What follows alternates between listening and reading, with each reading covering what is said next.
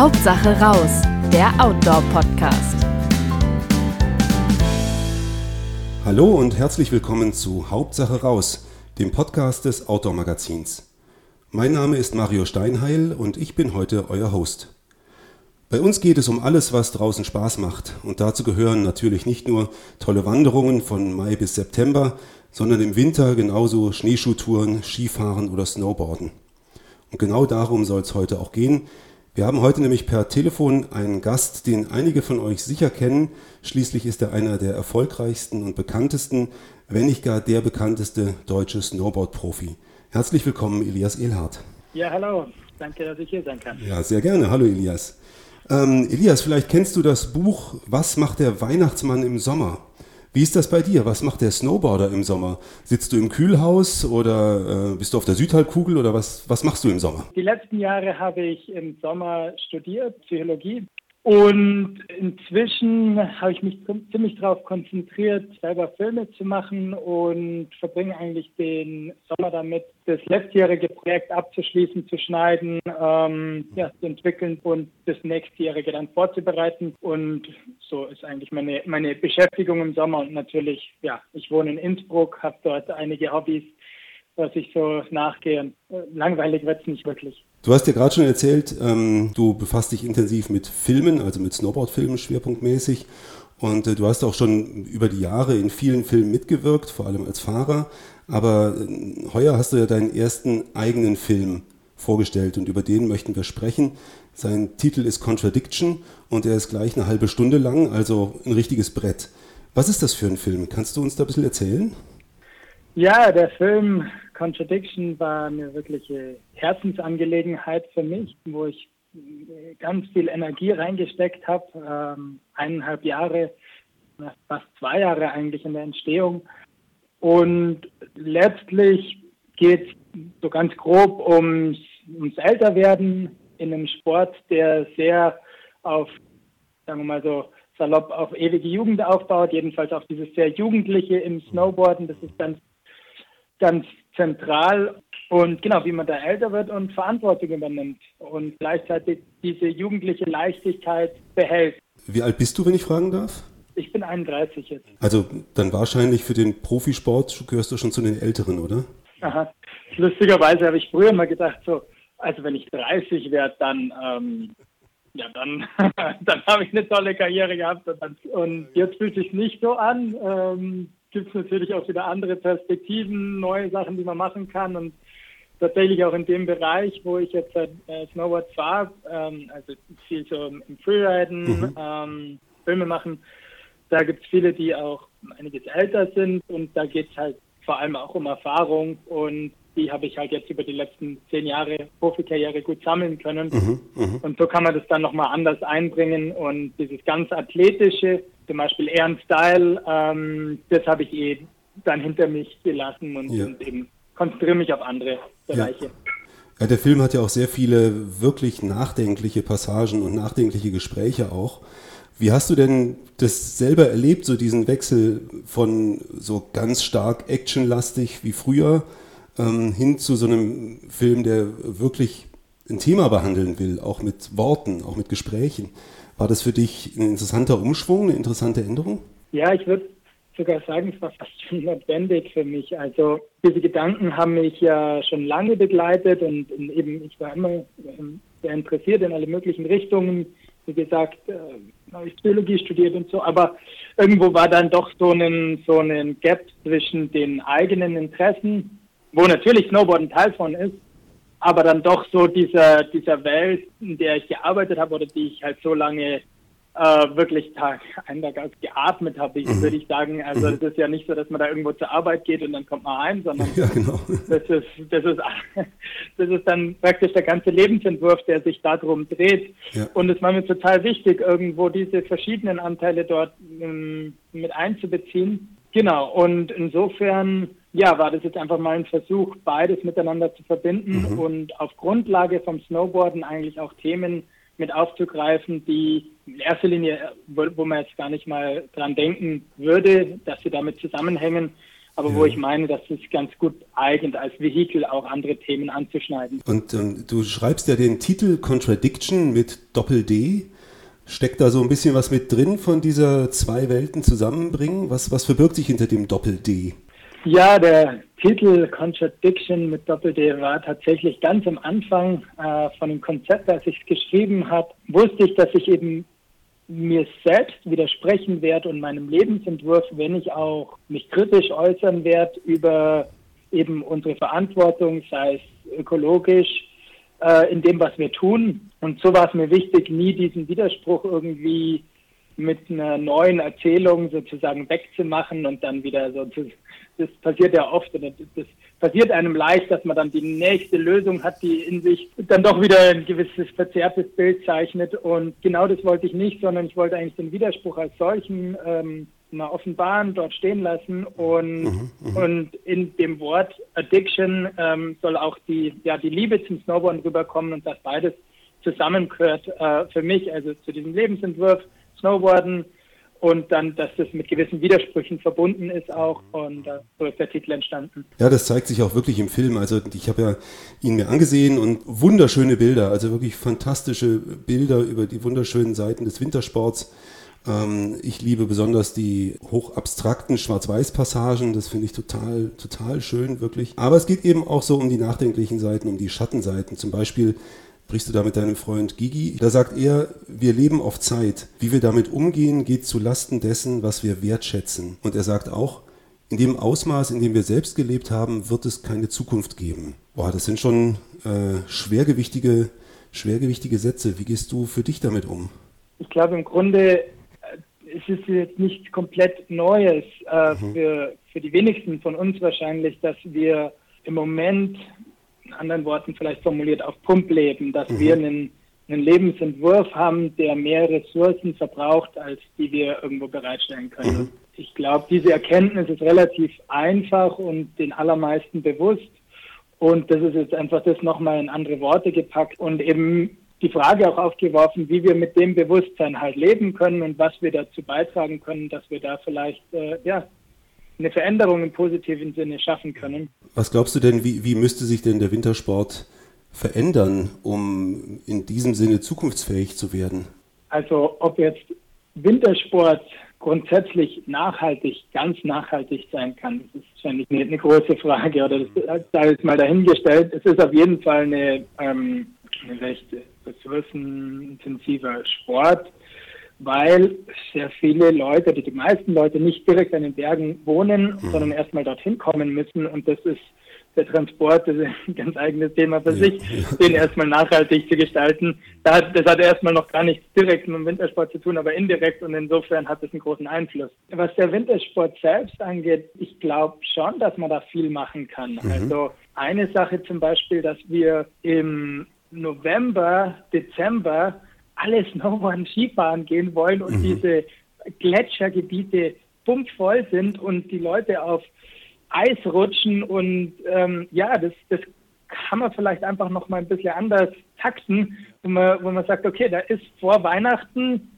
vielleicht ist bei uns nicht mehr so häufig wirklich viel Schnee und ja. vielleicht müssen wir uns auch auf was anderes einstellen. Mhm. Und ähm, im April hingegen habe ich ganz oft die Situation, dass meterweise Schnee liegt mhm. und keine Leute mehr auf den Pisten sind, weil die Leute eben ihren Urlaub entsprechend anders geplant haben und das anders, ja, verortet ist das Jahr und, und, und, und die Erwartung an das, was das Jahr so bringt. Und ich glaube, wenn man das äh, verändert, als jetzt ein kleines Beispiel, dann kann man so viele Tonnen Kunstschnee sparen, um, die dort produziert werden müssen, erst einmal, um eben genau zeitgerecht für Weihnachten oder davor schon ähm, Wintersport anzubieten zu können. Und das wäre zu einem Beispiel, wo man vielleicht mhm. sich ein bisschen flexibler halten könnte, auf das einzugehen, was halt möglich ist. Und der Schnee, der fällt halt tendenziell später oder fällt jedenfalls nicht auf Knopfdruck. Und dass wir es jetzt auf Knopfdruck machen können mit den Schneekanonen, bis zu einem gewissen Grad jedenfalls, das äh, ist natürlich auch damit verbunden, dass das irgendwo mehr Strom, mehr Wasser etc. braucht. Das wäre so ein Ding. Ja, also im Grunde genommen geht es dir darum, dass, dass, dass, diese, dass diese ganze Industrie anfängt, kreativ darüber nachzudenken, wie man sich an die, an die sich verändernden Gegebenheiten einfach anpasst. Mhm. Ähm, wie, wie, reagieren denn andere Snowboarder oder Wintersportler oder auch die, die Industrie auf, auf solche Gedanken? Spürst du da auch mal Gegenwind oder ist es eher so, eigentlich sind sich alle einig? Ich glaube, so insgeheim geht es uns ja allen mhm. so, oder jedenfalls sehr, sehr vielen Menschen ähm, geht es ähnlich. Ich mhm. kann natürlich nicht für alle sprechen, aber jetzt gerade in der Szene würde ich schon meinen, dass es vielen auch ähnlich geht, gerade mit ihrem Lebensentwurf, was dann sowas wie diese ganzen Reisen angeht, diese ganzen Flugreisen und so weiter. Also mir geht es ja auch nicht darum, mich und alle anderen dann sozusagen an den Pranger zu stellen, mhm. sondern halt das, das Diskurs aufzumachen und erstmal den Widerspruch als solchen zu benennen und mhm. dann kann man irgendwie erstmal wieder darüber sprechen und, und, und, hat irgendwie eben eine Grundlage. Und da habe ich schon das Gefühl, dass es eigentlich ziemlich ja, angenommen wurde. Ich habe jetzt da in meiner Szene, da kann ich mich an keinen so, an niemanden erinnern, der da total dagegen gesprochen mhm. hätte. Natürlich ist das auch mit ein bisschen unangenehmen Wahrheiten verbunden, wenn man so viel hin und her chattet, dass das jetzt halt eigentlich kein so ein vorbildlicher Lebensentwurf ist und dass man da vielleicht selber was dran ändern müsste. Spürst du denn so bei dir selbst als, als, äh, als prominenter Sportler, als Vorbild, spürst du eine besondere Verantwortung, die dich da jetzt auch antreibt? Ja, ja, na, auf jeden Fall. Das, ich glaube, den größten Einfluss, den wir haben, ähm, ist ein gewisses Narrativ mitzuprägen. Also von dem, was erstrebenswert ist. Und da kann ich mich erinnern, das hat mich total gewurmt, als ich auf Premieren war von alten Snowboard-Filmen und die Leute gefragt haben, boah, in Japan ist, ist der Schnee nochmal ganz anders, oder? Und, und ich habe mir gedacht, so, oh nee, ähm, wir haben so tolle Bedingungen bei uns in den Alpen. Also ich bin in so vielen Orten gewesen und muss sagen, wenn ich einen Ort wählen müsste, wo ich einfach nur bleibe, dann auf jeden Fall hier. Und dass wir so mit das Bild vermittelt haben, dass man ja gar, dass man einfach überall sonst sein sollte, außer da, wo man ist, sozusagen. ja, klar. Und das ist halt so ein bisschen ein Phänomen unserer Zeit auch, ähm, mit Social Media etc., aber da, da tun wir auch mitmachen, mit dem ebenso herausragende Bilder zu kreieren. Was jetzt Japan angeht, hat oftmals einen relativ praktischen Hintergrund, dass die Filmproduktion direkt im Januar losgeht. Da ist schon die ganze Produktion halt am, am Laufen und dann ist es bei uns oft nicht gut gewesen. Dann sind wir nach Japan, weil es dort sehr verlässlich äh, Tiefschnee hatte. Aber das war eben auch so, eben diese in den vergangenen Jahren, äh, die Produktionen, bei denen ich mitgemacht habe, die auch dieses Konzept hatten und da geht es am besten auf.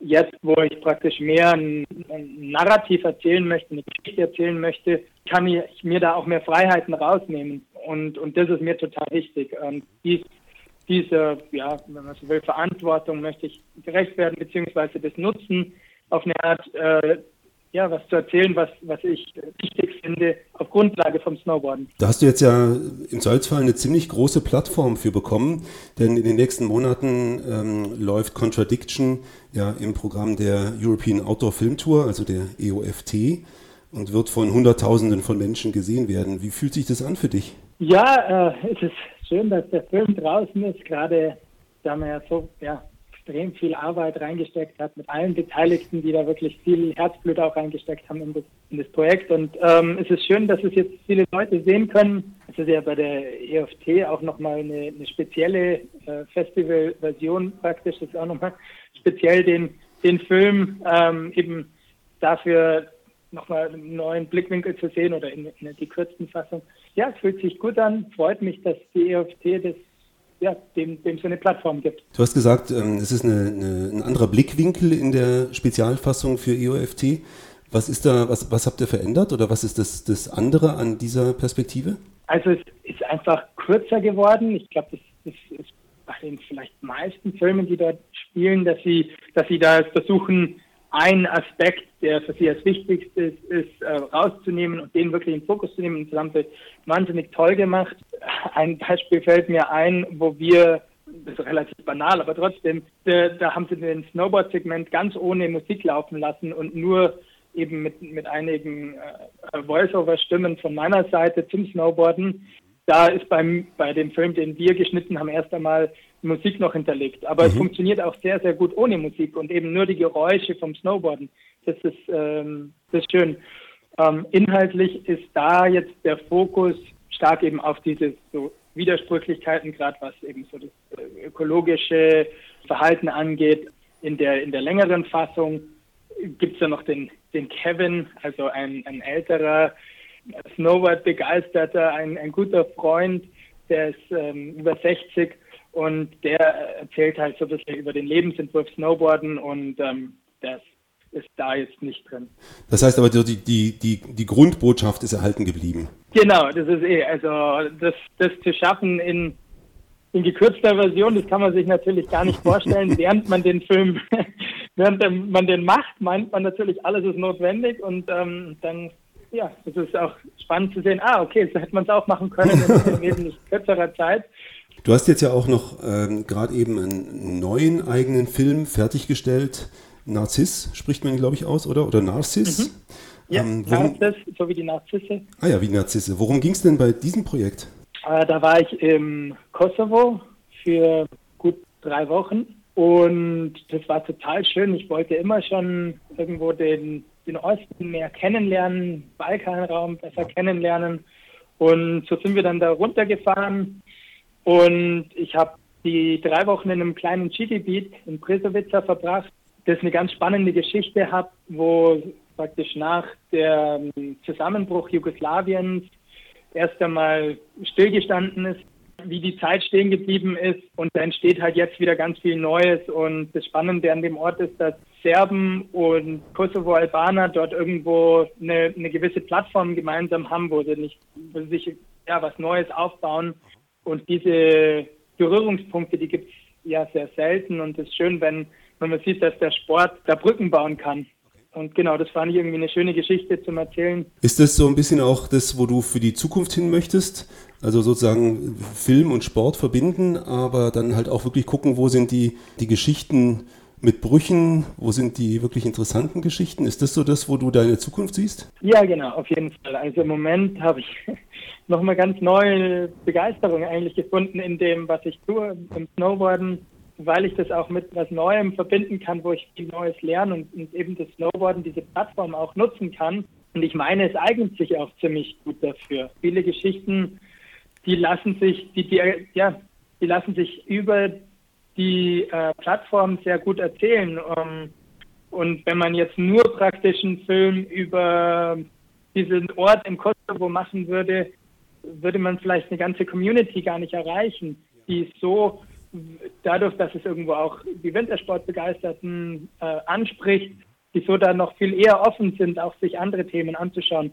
Und, und im Gegenzug jetzt halt rein Action-fokussierte Streifen interessieren mich persönlich auch gar nicht mehr so, weil ich schon viele gesehen habe. Und ich glaube, dass es vielen so geht, dass es dass das irgendwo wie so ein bisschen ein Auslaufmodell ist, wo es jetzt nur um die Action allein geht. Damit hast du ja dann quasi schon die, äh, dir selbst die Antwort gegeben auf die Frage, die du mal in Contradiction stellst. Da sagst du ja, if I struggle with my carbon footprint in the fun sport lifestyle, should I get a real job?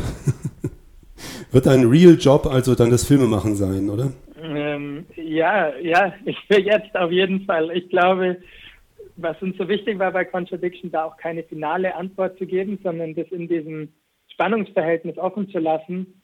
Und ich glaube, so wird es für mich weiterhin sein, irgendwo in dieser Spannung auch zu leben. Also die Spannung, die entsteht zwischen den eigenen Werten und Wunschvorstellungen, wer man gern sein möchte und was man gerne auch bewirken möchte. Ich bin froh, dem ein bisschen mehr, ein bisschen mehr angeglichen zu haben, dadurch, dass ich jetzt halt Filme machen kann, wo ich selber noch ein bisschen mehr Wert drin sehe und wo ich mich selbst mehr drin finden kann. Und für die nächsten Jahre freue ich mich auf jeden Fall auf die Möglichkeit und die Herausforderungen, die da kommen. Ja, und wir freuen uns auf deine nächsten Filme, sind sehr gespannt. Wir werden es dann ja erfahren. Danke, Elias, für die Einblicke in dein Denken und in deine Arbeit. Vielen Dank fürs Gespräch. Wenn euch diese Folge gefallen hat, dann abonniert, liked oder teilt uns doch. Bis zur nächsten Folge findet ihr uns als Outdoor-Magazin gedruckt am Kiosk online unter www.outdoor-magazin.com sowie bei Facebook und Instagram. Bis dahin alles Gute und Hauptsache raus. Hauptsache raus, der Outdoor-Podcast.